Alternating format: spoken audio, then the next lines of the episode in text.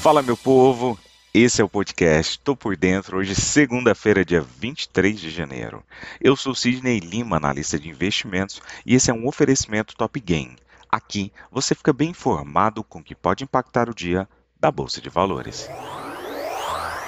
Na última sexta-feira, o Ibovespa recuou após três altas seguidas em um pregão marcado pelo vencimento de opções sobre ações na Bolsa Paulista, e com agentes financeiros ainda digerindo o pedido de recuperação da Americanas, que teve os papéis excluídos do índice da B3 no final da sessão o índice que representa a Bolsa Brasileira caiu 0,78%, fechando o dia a 112.040 pontos, após avançar 3,4% nos três pregões anteriores.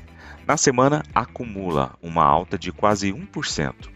De acordo com a B3, até o dia 18, as compras de estrangeiros no mercado secundário de ações brasileiro superavam as vendas em cerca de 6 bilhões de reais em 2023.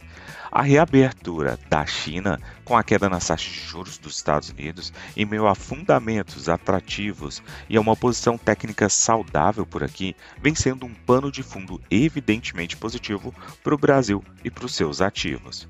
No Brasil, o presidente Luiz Inácio Lula da Silva continua com um discurso preocupante do ponto de vista dos investidores e do ponto de vista econômico, mas sua equipe vem mostrando maior racionalidade e tentando apontar à sociedade que o caminho em algumas esferas, como a econômica, é manter parte das conquistas do passado.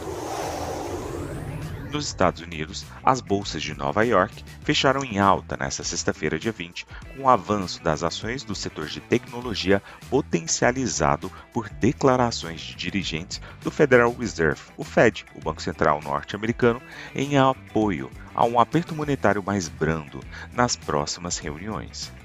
O índice Dow Jones registrou uma alta de 1%, o S&P 500 alta de 1,89% e o Nasdaq acabou subindo 2,66%.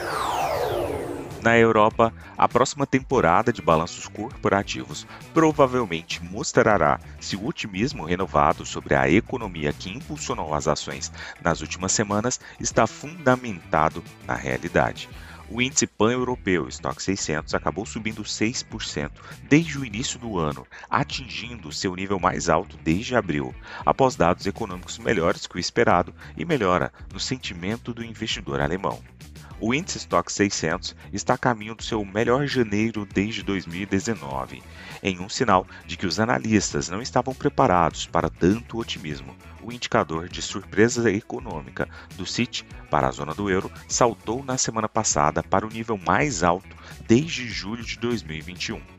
Sinais recentes de que a inflação pode estar diminuindo, cadeias de suprimentos aprimoradas, previsões de crescimento global revisadas e o súbito alívio de três anos de restrição da Covid-19 na China aumentaram as esperanças de que a desaceleração corporativa pode não ser tão severa quanto se temia há apenas algumas semanas. Quedas nos preços do gás, petróleo e outras commodities nos últimos meses também acabaram aliviando parte da pressão sobre os custos das empresas. As bolsas da Ásia e do Pacífico encerraram os negócios desta segunda-feira em alta, acompanhando o bom desempenho de Wall Street no fim da semana passada, em meio a feriados de Ano Novo que deixaram os mercados de China, Coreia do Sul, Hong Kong e Taiwan fechados.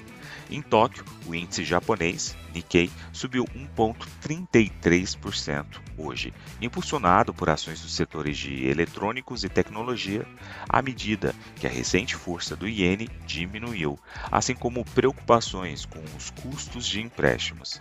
Na Oceania, a bolsa australiana ficou levemente no azul após um pregão de volatilidade. O S&P ASX 200 avançou 0,07% em Sydney, em seu quarto ganho consecutivo e renovando máxima em nove meses, favorecido por ações de tecnologia e também de energia. O apetite por risco na região da Ásia e do Pacífico veio após as bolsas de Nova York se recuperarem nesta sexta-feira, dia 20, com altas de 1% a quase 2,7% na esteira de duas sessões de perdas influenciadas por um rally de empresas de tecnologia, incluindo Netflix, e Alphabet, controladora do Google. Partindo para o petróleo, os preços caíram em relação ao recente rally, enquanto os investidores aguardavam mais sinais sobre uma recuperação econômica na China e uma possível recessão nos Estados Unidos, embora os volumes de negociação na Ásia tenham sido reduzidos em meio a uma série de feriados de mercado na região. A China e outros grandes do mercado asiático foram fechados para o feriado do Ano Novo Lunar, o que deve manter os volumes baixos pelo restante da semana. Ainda assim, os mercados estão se preparando para um forte impulso para a economia chinesa com o feriado de uma semana, especialmente depois que o país retirou a maioria das medidas anti-Covid e reabriu suas fronteiras internacionais esse ano. A perspectiva de uma recuperação na demanda chinesa impulsionou os preços do petróleo nas últimas semanas, com os principais órgãos do setor também prevendo uma grande recuperação da demanda este ano com a reabertura da China. Mas, como o país também está enfrentando seu pior surto de Covid-19, os mercados seguirão incertos e permanecem cautelosos sobre o momento dessa recuperação. Hoje, dia de agenda vazia. Às 8 horas e 25 minutos, teremos aqui no Brasil divulgação do Boletim Focus. Às 11h30, discurso de integrante do Banco Central Europeu, bem como às 14 horas e 45 minutos, discurso de Christine Lagarde, presidente do Banco Central Europeu. Partindo para as cotações, agora que são 6 horas e 43 minutos do dia 23 de janeiro de 2023, temos Dow Jones subindo 0,07%, S&P 500 com uma alta de 0,01% e Nasdaq caindo 0,05%. A Alemanha, através do índice DAX, sinaliza um movimento de alta em 0,30%. O índice VIX, por sua vez, principal sinalizador de medo no mercado norte-americano, cai agora 0,50%.